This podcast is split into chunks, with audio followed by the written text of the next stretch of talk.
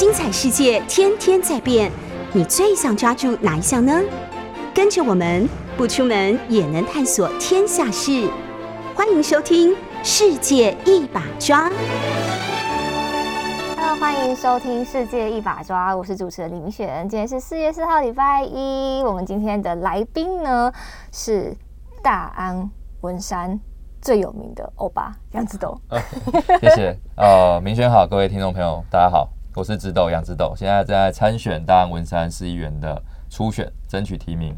我都叫直斗欧巴，你知道为什么吗？你还记得原因吗？就是呃，很多人说我的那个名字很像韩国人。对那之前是不是有一部戏叫《红斗子》还是叫？班长红班长。就反正那那一部戏，呃，我迷过那个男主角，真的吗我看到，哎、他的名字，哎、怎么就跟杨子总名字这么像？可是那个班长后来不是有一些花边嘛？可是后来就好了，没事了。后来就处理危机处理掉了嘛，对所以还是可以用嘛。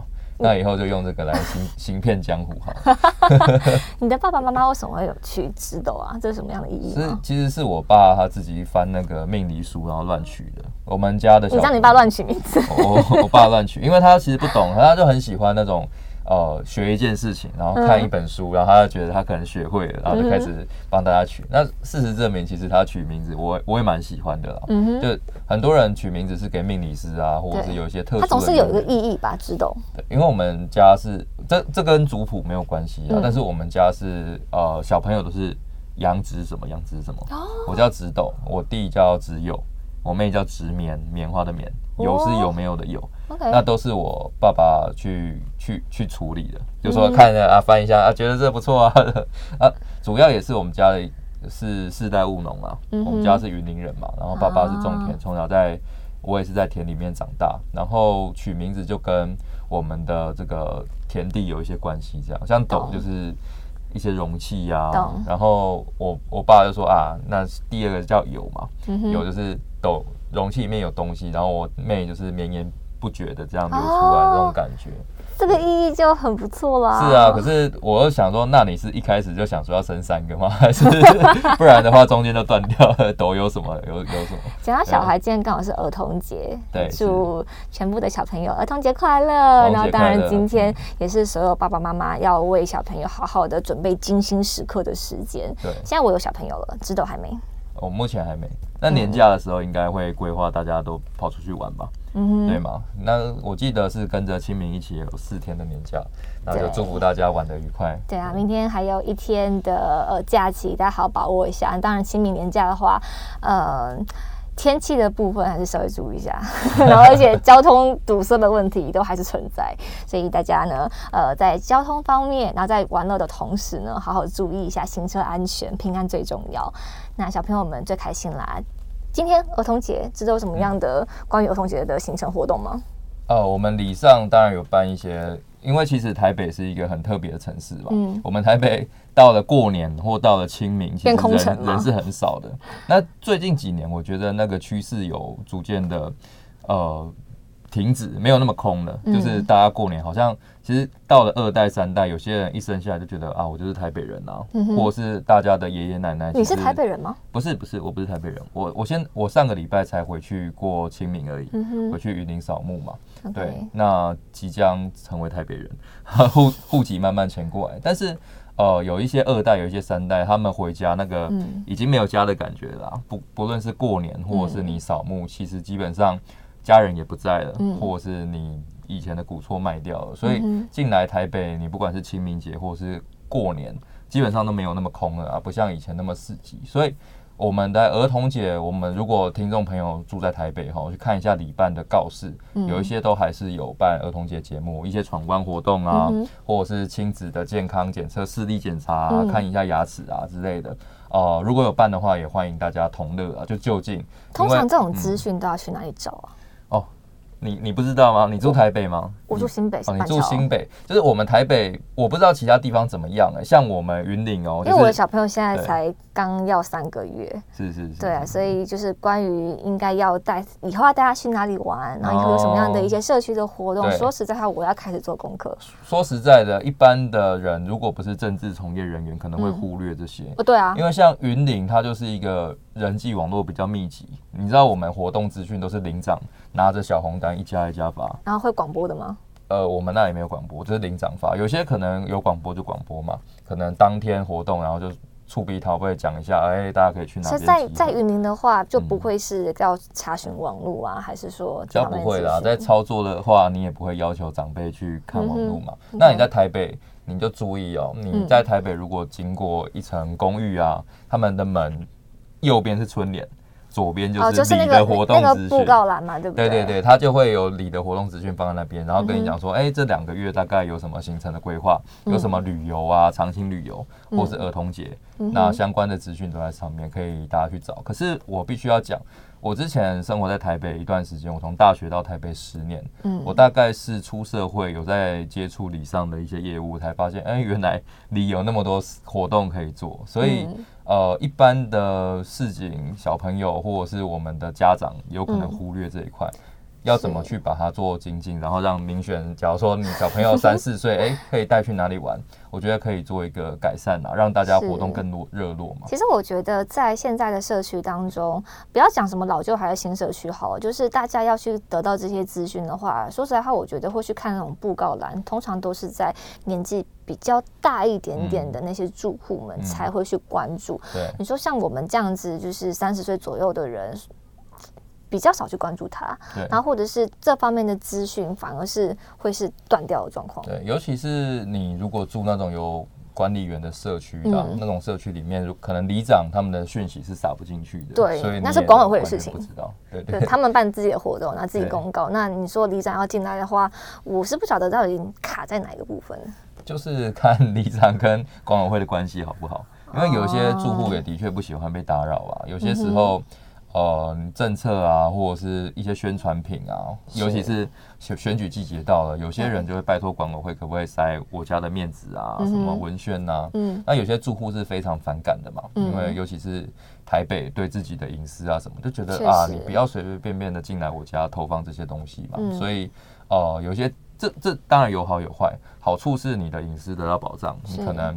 比较不会有人来骚扰你，在政治上面你不喜欢就把它阻绝掉。嗯那坏处也就是像你刚刚所说的，有一些政策啊、一些推广嗯或一些好的活动，你就看不到。所以，但是其实也很方便啊。所以你家外你家外面如果有管理员，嗯你如果还想知道你们里上的活动，就绕一下出了你们管理室，然后看一下左边的公寓大楼，然后看一下他们墙壁上面应该都会有贴了。OK，只是现在你说年轻人要去走进去里长办公室好了，嗯其实我真的觉得少之又少。少之又少啦。其实呃，我们必须要讲哦，做服务我们都希望越少服务越好，越少服务越少服务越好。怎么说？可能大家会觉得很奇怪，哎、奇怪，大家不是都说要做口碑这不是你的做服务吗你你的工作吗其？实，但是就我所讲哦，有事不要找我们，嗯因为找我们都有事。嗯，就我们都希望大家和和气气、平平安安，在里政、市政上面都呃很开心的做好我们台北市民每天的功课。嗯最就是呃鞭长莫及嘛，嗯不就是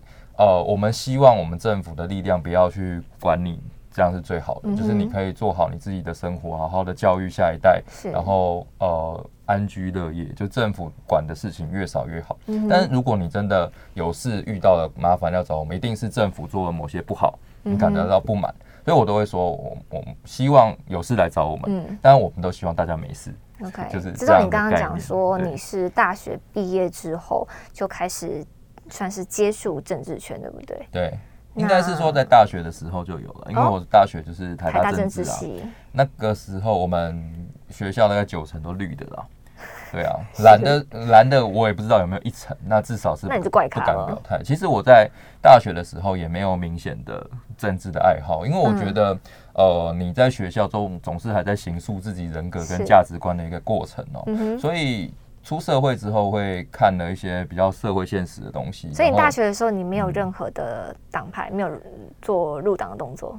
哦，我是在二零一四年即将毕业的时候，那时候国民党很惨嘛，对我反而是那个时候入党的。，Why？嗯，那个时候也没有什么特别理由，只是觉得这个世界太多绿色的声音了。嗯哼，单纯这样觉得，而且我们的声音发不出来。我打开脸书一划，全部同温层都在骂国民党们跟马英九，从那个时候二零一四年到现在都是如此，而且越来越严重吧。越来越严重啊！我觉得曾经有一度因为韩国韩市长的关系，有一度翻转了。可是嗯你要说那个是乍现，然后很快就消失了。现在大家还是绿绿，尤其中天被关台之后，其实嗯绿色的声音又更嚣张、更猖狂哦。对，所以呃，我那个时候二零一四，我就其实有嗅到这样的氛围，觉得这样是不行的，然后觉得那国民党应该要加油。那加油最好的方法是，我觉得就就跟我在政治上面一样啦。嗯，最近我刚好有一些朋友要选举嘛，嗯因为年纪也到了，然后我们以前是读台大政治的，当然有一些朋友对这件事情是跃跃欲试。哎、我很好奇，你们台大政治系的，就是一毕业之后真的从政的多吗？超少，超少。现在还在呃政治上有工作的大概就三位，加我三位。哦我们一个系每年毕业大概两百个人，才三个？才三个。你这这这三个是参选，还是说他们也包含到服务团队去当呃，到服务？团队也算，就就三个。现在有一位在港湖要选，但是他民进党的然后是我嘛，那还有一位是那个许志杰的主任，对，高雄的，大概我们就是这三位了，就是 他真就的是这个比例很少 没错，非非常非常少。那就跟我刚刚所讲的一样嘛。其实我会觉得，呃，在政治上面哈，你一直叫人家去参选的，不是你的好朋友。对，就是为为什么我要加入国民党？在那个最惨的时候，是因为我觉得我们必须要做一些改变，做一些事情。嗯那我我们现在有一些朋友要参选嘛，然后有些人跃跃欲试，还在考量。嗯那我觉得有些人说啊，你可以算啦，因为我觉得民选一定很常听到这种说法，就说啊，你那么漂亮、年轻有为，又会讲话，然后形象又好，你一定是可以，就是都鼓励你嘛。可我觉得你十万拿出来，你要讲这句话，十万拿出来，因为选跟跟各位观众朋友讲哦，选举真的是需要花钱、花时间、花精力去处理，那不是。就是你如果对民选有一个期待，有一个付托，那你是不是有可以实际上面赞助些什么？当然，嗯精神上面的喊话，觉得民选很棒，可以是要这这个也很重要。可是到时候真的去参选，那是不成功便成仁。你没有参选成功，没有被提名或大选失利了，你除了大家看你的眼光会参选是一个非常大的赌注、非常压力。而且钱花非常多。只有在两个礼拜前刚登记完，对，啊呃，还我还没，我还没。哦，对，对对对，我是第二梯次，我是是第二梯次。哦，大概后天我去登记，四月六号的 OK 时候。OK，对，那所以那个时候加入国民党就抱持了这样的心情，干，你每天都说国民党不好，那你有没有办法实际做些什么？所以我要花五十五万呢。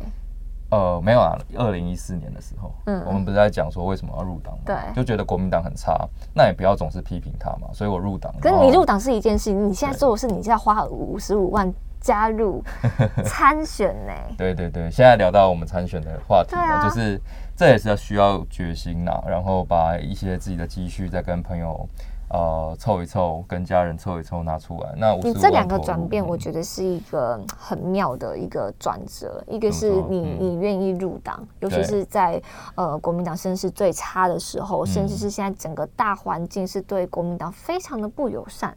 然后对绿色呢，你说绿色是原谅的颜色，各方面都是一样。然后再加上媒体呢，我觉得是呃一片的导向绿啦。而且嗯很妙是，怎么媒体都变成是监督在野党呢？你刚刚提到说，就是呃现在整个呃舆论环境、媒体环境的问题。说实在话，你刚刚讲到韩市长那个时候，嗯诶，那一年韩市长被罢免，还有中天被关台，是同一年发生的事情，一个六月六号，一个是十二月份。那这两件事情呢，其实是呃让我觉得对这个国家产生一种就是。嗯，我觉得很不可思议，就是我们是号称民主自由的国家，但是怎么会韩国瑜翻转了高雄？诶，三十三年民进党执政的地方，结果人家一上任，隔一天就开始弄罢免，嗯，弄到一年之后，真的把它弄下来了。对，然后同年中天还可以被关掉，就因为他当时监督政府的力道最大。嗯这两件事情是我真的觉得太太离谱、太夸张。然后到那一年度的十二月底，嗯，当时我还在飞碟，那就给我一个呃发出邀请，就是说每个带妆节目的机会让我可以来。那我觉得这样的事情是压倒我的最后的稻草，真的。中天观台那个时候，我觉得我都要抓准这个机会。然后呃，现在广播的这个麦克风是我的公器，对，可以发出一个不一样的声音。嗯，那这个是我我的想法。那我现在是在主持人的这这个角色上面，作为公众人物，然后可以有一个监督政府的角色，也可以为大家发声。那你选择的是参选？我觉得大家对呃民进党的不满跟不爽，嗯，是有很多种呃方式可以参与的，包含说你捐钱给你喜欢的、支持的、有制衡力、有战力的候选人，嗯或者是你实际进来投入选举。或者是像民权这样子，有一些机会可以在公共场合替大家发声，我觉得都很好。那我为什么选择参政？是呃，一路一路上走来，我受到非常多人的照顾啦，包含从入党之后，然后从议会的工作开始，嗯，呃，开始有一些经验的拓展跟人脉，然后觉得说，是不是我可以再更多做一些什么？你之前呃毕业之后先当兵嘛，对不对？对，当兵。啊，退伍之后你就先去在台北市议会那个王宏威议员那边。OK，刚好我的呃老板都是比较有正义感的，也是在 呃监督地方上面的一个强将啦，所以受到他们。呃，耳耳濡目染嘛。OK，所以你先去了王宏威的办公室，然后后来一八年就加入了是丁守中的市长选举的竞选团队。对，然后后来是到 OK，然后后来就到罗志强的办公室当主任。对，所以这是你一路上的这个过程。大概政治脉络上长的是这个样子。OK，那当幕僚是一回事，你参选呢？选举跟那个当幕僚真的是两件事情。对啊，因为呃，说老实话，我一直以来都是法案。那什么叫法案？就是呃，我们通常是在办公室里面，然后跟官员、跟媒体交配，然后有一些澄清案件，我们当然要处理；有一些地方上面 pass 过来，我们才会知道这个社会，然后台北市需要怎样的服务，需要改改变哪些问题嘛。那但是其实我是比较不善于人际交际的人，对我们通常在幕后操盘，我们是呃看数字，然后决定政策，然后。老板如果可以听跟他沟通嘛，如果他觉得哎，OK，我们的策略可以，他就照着这个方向前进。我们那时候当政治幕僚，专业是长这个样子。可是，呃，你开始参选之后，你就不得不面对很大量的人群。对。那人群之中，有人喜欢你，有人不喜欢你。是。那投票就是让大家来决定我喜不喜欢这个人嘛？没错。所以你在这个领域常会有被否定的感觉，尤其是现在国民党的声势又。呃，略微的比较低迷啦，嗯，所以走在路上，当然这这都是挑战。那再加上我之前其实都在幕后，我对人群是 恐惧吗？我我必须要讲，我对人群是比较有恐惧的，嗯对。但这个东西就慢慢习惯。你知道我在一开始。真的下定决心要参选之前，我不得不去跑地方的行程，以及跟人家接触嘛，然后拜访当地的头人。你之前在罗志祥办公室的时候当法案的助理，那都是在办公室，对不对？然后会，你不太需要跟着出去外面的吧？我如我们如果有服务跟会看，我们会出去外面。OK，对，因为我们要了解就是当事人遇到怎样的呃市政上面有漏洞的地方，但是你没有任何需要支持的机会。比较少。如果说我们行程真的很慢，例如说今天清明呃呃元宵节好了，嗯，有礼上有二十个活动，那一定跑不完，我们就要分散去跑。但是那个致辞就很简单嘛，然后简单致意打个招呼。可是现在是要跟大家建立起一个长期的感情。是，我不要讲，因为我在一开始下定决心要参选，可能大家看不出来，但我是一个比较慢熟的人。嗯，我算不上人群恐惧症，但是我真的是慢熟，尤其是我很讨厌，因为呃我必须要跟你有政治上面的来往，或我跟你有什么利益，然后刻意的交朋友，这样子的关系我非常讨厌。那所以一开始我 对面临到很多压力，来自于我对人群的这个人很多嘛，然后想到今天的行程有很多，其实我都会非常忧郁。我早上起来，我可能看看镜子，拍拍脸，然后照照镜子，然后摆出一个笑脸，说加油加油，可以的。对。就是那个时候是忧郁成这个样子，然后要勉强自己去呃做。它已经成为你的一个心理负担了吗？呃，一开始的时候，但我说会习惯嘛。你久了，因为这个是政治上面你不可去避免的。从前我们坐在法坐在法案的桌子上面，呃，我们当然市政资讯的掌握以及民众澄清会过来，我们对市政有一定的了解。可是我觉得真的你要出去面对基层，面对人民，你才会知道，有些人连怎么申诉都不知道，对，或者是他遇到问题，他明明遇到困难，他选择默默接受。因为我觉得有些时候台湾朋友的任性就是这样，他觉得说啊，我都做唔好啊啊。各位政府有什么给我帮助的，他也不会去争取嘛，或者是他完全不知道有人可以代替代表他发生，他就选择默默的接受这一切。嗯，所以真的是要走出去，你才可以知道说啊，我们的市民面对怎么样的困难。那当然，这个是在法案上面我们以前看不到，我们现在走出去的，我们就要期许自己变成能帮他们发声的这个代言人嘛。嗯所以走出去是重要的。那一开始当然会觉得说啊，这很痛苦嘛，因为以前没有这样做。我相信，呃，各位观众，如果你不是真的那么喜欢交朋友，尤其是像我们这种宅世代，就是不不出门可以知天下事，那通常都是虚拟朋友，都是线上的啊朋友，跟他们联络就好了。所以真的要出门话还要容易啊，对，但是真的要出去。跟大家 social 的时候，相信大家都会有点压力啦。所以呃，一开始当然会有点压力，现在克服了不少。我最近几次遇到指导的时候，他都跟我说他变胖变胖了，他说他压力来的时候就会一直吃，一直吃，一直吃。没错，这也是为什么我们今天啊，我没有选择把口罩脱下来，因为觉得比较安全感。真的是变胖很多，尤其是我之前不是绝食两百个小时吗？那段时间掉了六七公斤啦，然后。呃，掉的大部分是肌肉，所以大家说什么？为为什么我们减肥的时候不要用绝食的方式来减肥？因为你你肌肉掉了，它抓不住，呃，就会变成脂肪。对对，然后呃，你再吃就会回弹回来。所以之前现在变得很胖。呃，是在去年的时候跟着罗志祥一起耶稣凯道，然后绝食两百个小时。呃，这一段的路程呢，呃，待会我们进段广告之后，回来让直斗跟大家分享一下。其实很多人都说直斗他掌握的空军，因为他老板罗志强。好，那至于老板会不会是他的一个压力呢？我们进段广告之后马上回来。回到世界一把抓，我是主持人明璇。呃，直斗呢，他之前是台北市议员罗志强。在大安文山嘛，对不对？那是你的老板，现在还是老板？呃，现在还是对，未来不知道。对，是什么意思？对，因为呃，他未来会有一些规划啦，那可能重心就比较不在台北市这样子。嗯哼，你会失业吗？失业？那我其实也不算失业，因为我们老板给我的已经很多了，我不会以失业来做解啊。他给我的资产当然会继续留在大安文山嘛，他过去的服务，他过去的政绩，嗯，那我相信。呃，带给我的远比他可能离开这里更多了。对，罗志祥强哥在你这次的选举当中，嗯，有给你什么样的 support 吗？support 非常多。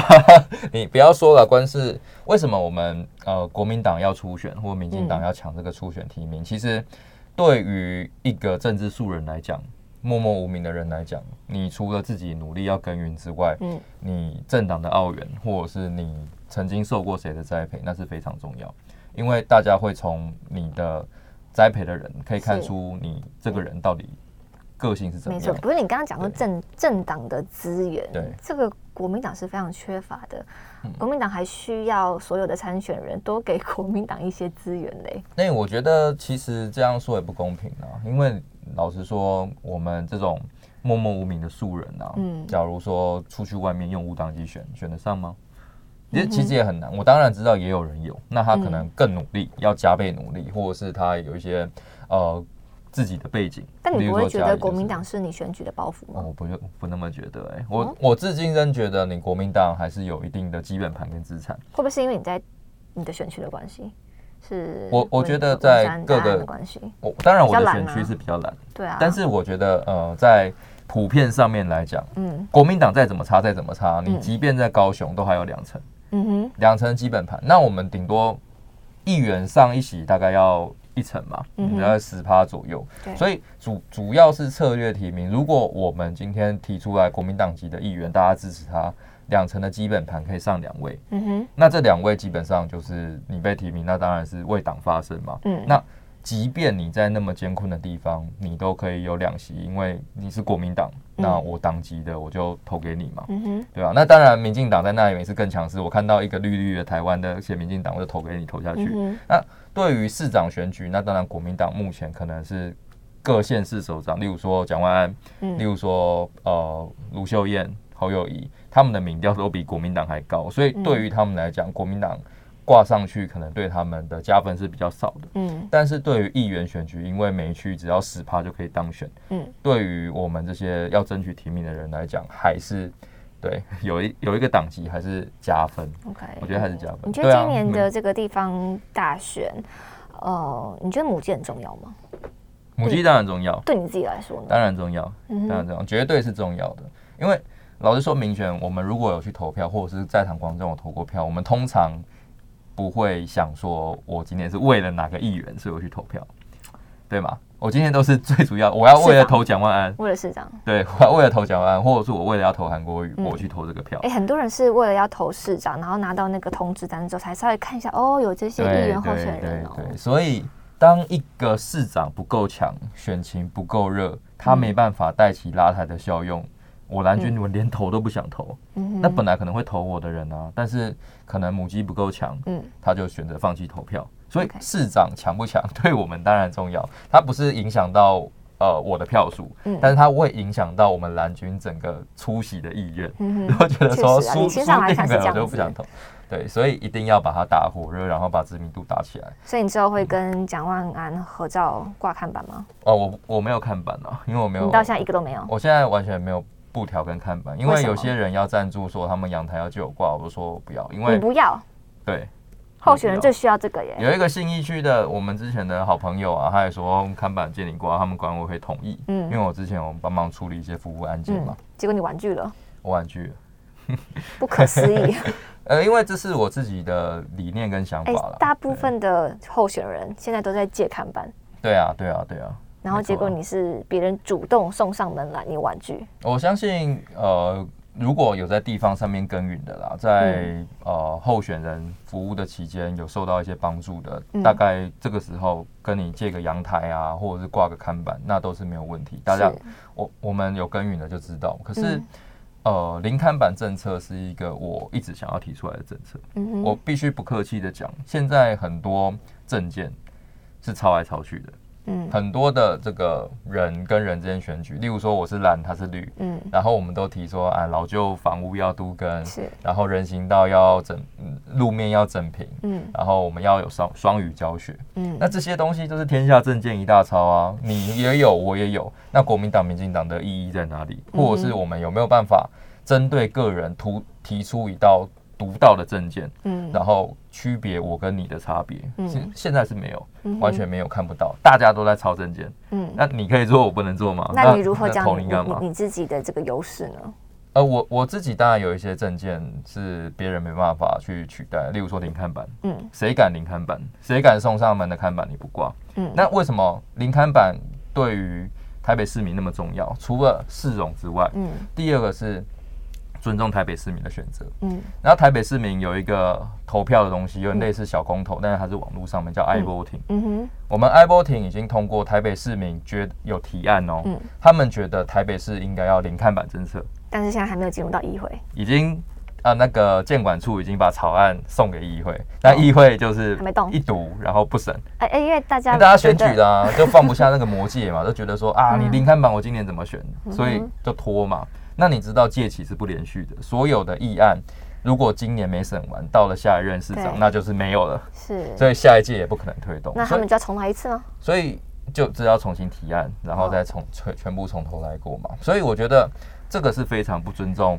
台北市民的一个行径确实。那你还要这样子来参选议员，我会觉得这个是非常逻辑上面非常我没办法接受的。嗯，那第三点是，你现在看到满坑满谷的看板，有些呃可能是借的，那你借的可能就要还人家人情；嗯有些是买的，你就要花很多的钱去撒币嘛。嗯那你选一个议员，花上千万，花上亿，嗯，四年要回收啊！你这样子去选举，嗯我不相信你不做你自己家的生意啦，我不相信你没有政治上面或家族上面你利益的冲就突跟有太多人情需要还了。对啊，你花了那么多钱，然后去选一个议员，那你台北市民，你聪明，你自己掐指一算，这种人怎么可能正直的为大家服务？这种人怎么可能在有利益纠葛的时候，他绝对是先抛下市民，先拯救自己的啦。嗯，所以站在这个角度上面来讲，为什么我觉得零看板跟我们台北市民也息息相关？就大家要去检视一个人。为什么我们要有这种阳光法案？要去检视每个候选人他申报的呃财产，以及他竞选的经费是长什么样子？我觉得这其中也是大家所关心的。那我问你哦，像你确实是一个素人，对，我们把罗志祥这光环拿掉好了，嗯你很素，对我很素你。是去年才说要选举的嘛，对不对？对没错然后你担任罗志强的这个办公室的主任，也没有时间很长哦。哎、不到两年，不到对啊两年。我从二零二零年六月到现在。是，所以那你说零刊版的话，嗯就你自己而言，你要怎么让你自己曝光在选民面前呢？就有其他的广告吧，因为我觉得像其他的广告，它现在的时代，尤其是台北，可以先做一个见证跟理念的。为什么我会觉得台北市可以先做？嗯因为第一个，这毕竟是市民所同意的；嗯。第二个是台北市的网络的居民使用者比较多，嗯，对，你可以在网络上面多做一些宣传或做媒体曝光，或者是你当你没看板的时候，你就不是比证件、嗯。比创意，谁的证件可以脱颖而出，让台北市民喜欢？可是现在脸书的演算法都不断地在修下修、哎，在改，就是每个人的触及率现在都在下降的状态，对对对对，那当然是那怎么突破啊？这这这个就是要下广告，这也没办法。但是我为什么会说那个看板广告跟网络广告是比较不一样？当然，有钱的人在下网络的时候你也看得到，有些人是不管怎么样他就是下一篇写的很烂的文章，他也是狂下广告，撒个几千块这样子。嗯那首先，你写文章要让大家知道你在讲什么，嗯你要写到人家心坎里嘛。如果大家有一篇文章是大家认同你的说法，那自然会帮你转传，嗯自然会帮你分享。那如果你一篇文章根本就是脱跟时代啊、跟人民脱离很远的话，你下广哎，告，可是我跟你讲，现在是真的有点文字狱的状况哎。我前我阵子我相信这个民选感受是非常。我前阵子 PO 了一个就是讲蔡政府那个停电的事情，有开那个记者会的那个影片，我一分享出去之后，跟你讲，我原本的触及啊，如果大家看按赞数啊，它平均都在一万到一万五左右，是我平常的状态。我不讲后台的那个触及人数好了，就看大家看得到的。我发了影片之后呢，一直到现在，我每一篇大概就是两千到三千赞而已。而我觉得这个要呃去比对一下，是不是真的是这个影片所造成的这个伤害？是，是对，就就是我，因为我们演算法还是很不透明的，我们完全不知道脸书在干嘛，你知道吗？对，我们也常常听到我们蓝的常常在说，哎、演算法处理器怎么降了什么的。嗯可是我们换个同温层去绿营，绿营朋友也常常跟我们抱怨，最近文章好难写，就是还是会有，所以我们总是要去不断的去试错。对，就是这也是我们这个时代给候选人的一个挑战。你要写出怎样的文章，你要有怎样的吸睛的让大家关注的焦点，才会让你的扩散变强。因为脸书它毕竟服务的人不是否政治人物，确实，它是否商商品。其实直斗在脸书上面的这个写文章的风格，我觉得是蛮强悍的，我是对。很很敢讲我我。个性上面，你看我这样子可能比较客气、老老实实的、啊，但是我觉得在网络上面，有些时候人拿到键盘，那个人格会变哦，拿到手机就突然就你是乡民吗？呃，我我是资深的啦 OK 会有一些网络语言的使用，跟大家也比较近，所以可能也比较知道呃大家喜欢听什么最近的时事。然后我觉得这是这个时代之下给国民党的考验。你国民党没办法在这一波突破跟转型，你怎么跟未来的嗯我们的数位的居民做接轨？所以真的要加油，不要老是想说要撒钱看板买什么电视广告，你要好好的把你的脸书、把你的社群给经营好，这个才是我们这个时代每个国民党的人都应该做的事情。像民选都经营的很好，杨之斗呢，他呃刚刚说他最重要的一个证件就是还给台北市干净的市容，要选举零看板。诶，那会不会有人讲说，你可以零看板啊，因为你空军强啊，你空军强是因为你老板强啊，罗志祥厉害啊。那到底罗志祥在呃直斗他这一次的选举当中扮演什么样的角色？我们进广告之后回来聊。回到世界一把抓，我是李明璇。我要问直斗哦，嗯会不会很多人都在讲说，因为你老板罗志强，啊本来就很厉害啦，然后他现在是完完全全就要交棒给你，那你靠他就就 OK 啦。要要怎么靠他？其实。呃，我们都不知道空战跟选票的转换是有一定的落差的。嗯，对，你看像柯文哲，他空战能力可能很强，可是你说他到了高雄，支持者支持者怎么投出四趴这种？哎，我老实说，会投给罗志祥的人不一定会投给你哦。对，没错，所以这也是自己要紧张的，尤其是空战的转换啊。罗志祥有两将近。呃，百万粉丝嘛，一百二十左右，一百二十万左右。那我只有刚最近刚突破两万人，那跟他完全是没有办法比的。所以，呃，其实基本上在空战上面，我用到强哥的资源是比较少，但是他愿意让我挂这个办公室主任的头衔，就已经很感动。因为你挂头衔，但我观察罗志祥的脸书，其实。他他在讲他自己现在，你说之前从公投开始，从夜宿，然后哎也是看着你这样绝食，然后再来就是他刚完成了他的 苦习四百，然后现在又在桃园，那接下来的还会有更多，我觉得是属于罗志祥才会想出来的惊天动地的那种行动。该怎么讲？其实呃，我会觉得说，这我们刚才在讲说数位上面国民党遇到一些问题、一些麻烦，我们都在讲说，嗯。被触及被降啊，流量被降，嗯，但我们就要想办法突破嘛，因为脸书就是比较商品化的概念，它是商业集合。所以你的意思说，强哥是用这种方式在测试不是不是？我我的意思是我们刚才所讲的，我们要想办法去突破网络上面，嗯，当然在陆军或者是在传统媒体上面也要有一些创意。为什么今天罗志强夜宿四十九天，或者他苦行会被爆？就是除了他是台北市议员罗志强之外。他要做的事情总有他的理念跟一套论述。嗯，他会在总统府宣布说：“我今天为了要卸票，嗯，然后我要徒步苦行五百九十公里。”嗯，那这这件事情大家都可以做。对，不是只有罗志强可以做，民选也可以做。而且我相信民选，你如果去宣布说你要苦行五百九十公里的话，嗯，也会有很多媒体去，嗯，对吗？可是，呃，为什么大家会常常说国民党如果有更多罗志强的话，国民党就有救了？是。苦行这件事情，人人都可以做啊。甚至他去苦行的时候，有一些激进党啊、民众、民进党就说啊，你走那么久有什么用啊？或者只会走路，或者是你走假的啦。嗯，我必须要讲，如果那么好走的话，焦糖哥哥你也可以去走啊，对不对？大家都可以去走，而且焦糖哥哥你去苦行，然后你宣布说我要跟在罗志祥后面监督他有没有好好走路，对，欢迎，而且一定会有新闻。那但是大家没有这么做，因为大家也都知道懒，懒，真的是懒。嗯。苦行这件事情，或夜宿四十九天这件事情，每个人都可以做。嗯，但是只有罗志强像苦行僧一样，真的说到做到，就是在那边弄了。嗯，就直接帐篷搬进去，然后凯达格兰大道，然后这样子，我们团队就这样动员嘛。可是这件事情，你说真的，你要很阳春的做，可不可以做？嗯，你交上哥哥，你我才不相信你没有办法租到帐篷，然后在凯道上面睡四十九天。我相信你也可以。嗯，或是国民党的任何一个人也可以。那现在罗志强说啊，你有什么惊天动地的新闻议题跟操作？其实没有，他就是很勤劳。嗯哼。那国民党需要这种人呢？国民党需要更多罗志强来制造议题声量跟曝光啊。那你是被你的老板所影响？这个也是我看到国民党目前的困境啊。他在空战上面固然有他的优势，那他的优势是来自于他坚韧不拔，跟他坚持很多事情上面。那如果国民党每个人都可以。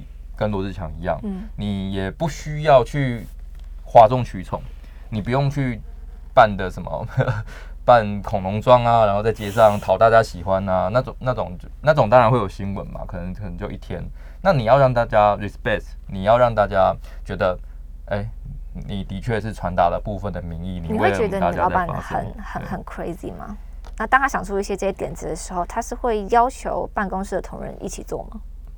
嗯，他会跟我们沟通的。嗯，对，基本上还好啊。我们 我觉得我们办公室的组合蛮奇怪的。嗯，就是我觉得，嗯，待那么多办公室哈，有些时候看到办公室不合的也是有，尤其是像你看林以梦被整个办公室怎样压压出来啊，他就是爆掉了嘛，因为跟办公室大家处的不愉快。嗯，那我们基本上不会，我们就是强哥讲什么，他会跟我们沟通。他说。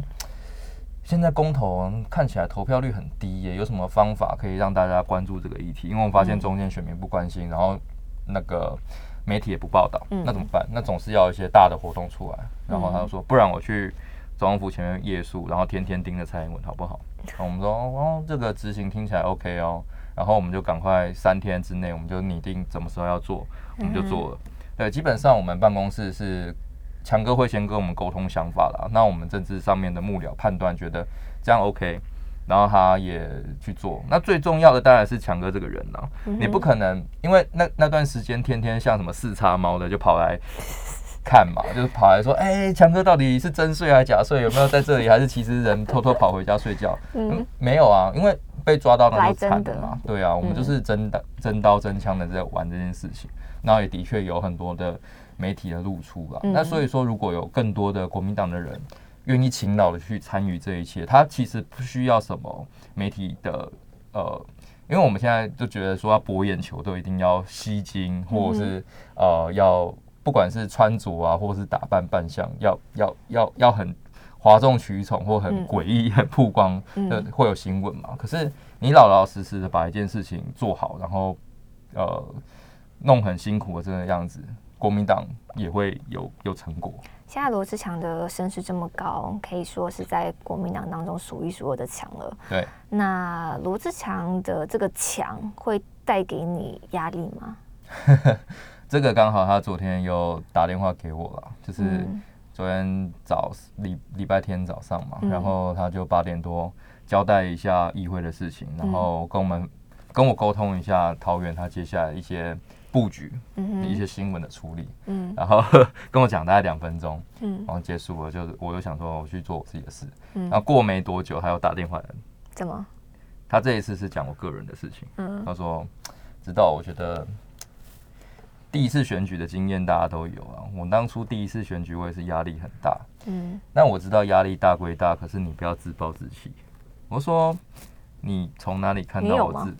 我我又问他啊，因为我也觉得奇怪，我哪里自暴自弃？我没有不想选，我也没有摆烂啊什么的。嗯，我说杨哥，你觉得我哪里自暴自弃？有这件事情吗？他就说。从上次我去桃园走路到现在回来看到你，你也变胖太多了吧？他说，呃，有些人会用压力来舒缓，呃，有些人有压力的时候会用吃来舒缓。他说他以前也这样，那就尽量让压力减少。他觉得他在这这方面他有一些呃心得可以跟我分享。嗯我们刚刚沟通事情讲两分钟，嗯，然后他跟我讲减肥这件事情讲了五分钟左右，就知道他其实。呃，当然我在强哥身边会压力很大，因为大家会用这种你有没有跟强哥一样是一个勤劳，然后这是一个压力，但另外一个压力是你有没有选上，对，这是个压力，影响到他。这也是因为呃强哥的声量，他是我们空战的总总司令嘛，那当然他很多活动大家。会去凑上去，然后尽量想说有一些媒体版面这样子，然后也希望强哥去留言，这都很正常。在选举的策略上面，这当然是都 OK。可是大家同时也在观望哦。对，等于是强哥把这一次的资源跟民生灌到对他来说也是一个赌注，他的选区嘛，所以大家都在看这个外溢的效果。是对，因为你说像柯文哲，他之前就是被大家看，所以是因为士林北投他有推人那个选立委。那结果他的票数不如预期，是比较差一点，所以大家都说，哎，柯文哲可能出了，不要说出双北啦，就连在台北士林北投，你的外溢效果都很少，所以大家都在看，如果罗志强这一次推的候选人知道，嗯，他没有选上，或者是他的票数没有那么好看的话，嗯，那当然对他的身世会造造成一些影响，所以，当然是我也是尽量，我也是不想让强哥丢脸，所以只好更更努力，然后。让自己对得起这个办公室主任的抬头，这样子。那在这个部分，你说强哥他自己在你这次的参选当中，他扮演什么样的角色吗？还是都是你全权在为你自己的选举的节奏啊？还是要怎么样去做布局，都是你自己在做？他其实没有什么太干干涉我吧，因为我知道很多老板，你你不要说帮你什么的，嗯，有些时候他会帮手帮脚，例如说他希望跟你保持一点距离，因为。呃，他不希望你讲出来的话变成他嘴巴讲出来的。对。例如说，我们之前看到一些市长的候选人，可能就会有这种做法嘛，因为保持一条线也是防火，怕人家讲了讲了一些什么，到时候塞到你有有这样子吗？不会，完全不会。因为呃，我们自己也政政治幕僚做久了，我们知道一些调性，嗯加上强哥他是全然的信任我，觉得我在政治判断上面应该不会出什么大包，然后去伤害他了，所以基本上他不过问我的选举状况如何，然后就说如果我需要什么帮忙，那就尽量跟他开口，没关系。可是我觉得现在。呃，选战是一个很长时间呐，我也不不忍心一直让他来帮我站台，或是做一些消耗嘛，所以等真的大选的时候再说吧。那现在当然是他很关心我的状况，嗯当然不会插手我做任何选举上面的决定。我觉得这样对呃我来说是最好。OK，那既然你是一个独立的个体，自己在做选举的话，剩下最后十秒钟的时间，让你跟你的选民们，大安文山的人，好，各位大安文山的朋友，大家好，我是直斗。那你可能没听过我，没看过我，因为我是零看版。那这是我的证件之一。有任何我的问题，欢迎直接到脸书啊、跟我做相关的联络。那我的证件也会一一透露给大家。那欢迎大家一起支持罗志强的最强接班人、最有战力的直斗。谢谢。谢谢智斗今天来到世界一把抓的现场。好了，那我们跟大家说拜拜喽，下礼拜一见。我是主持人林雪，拜拜。拜拜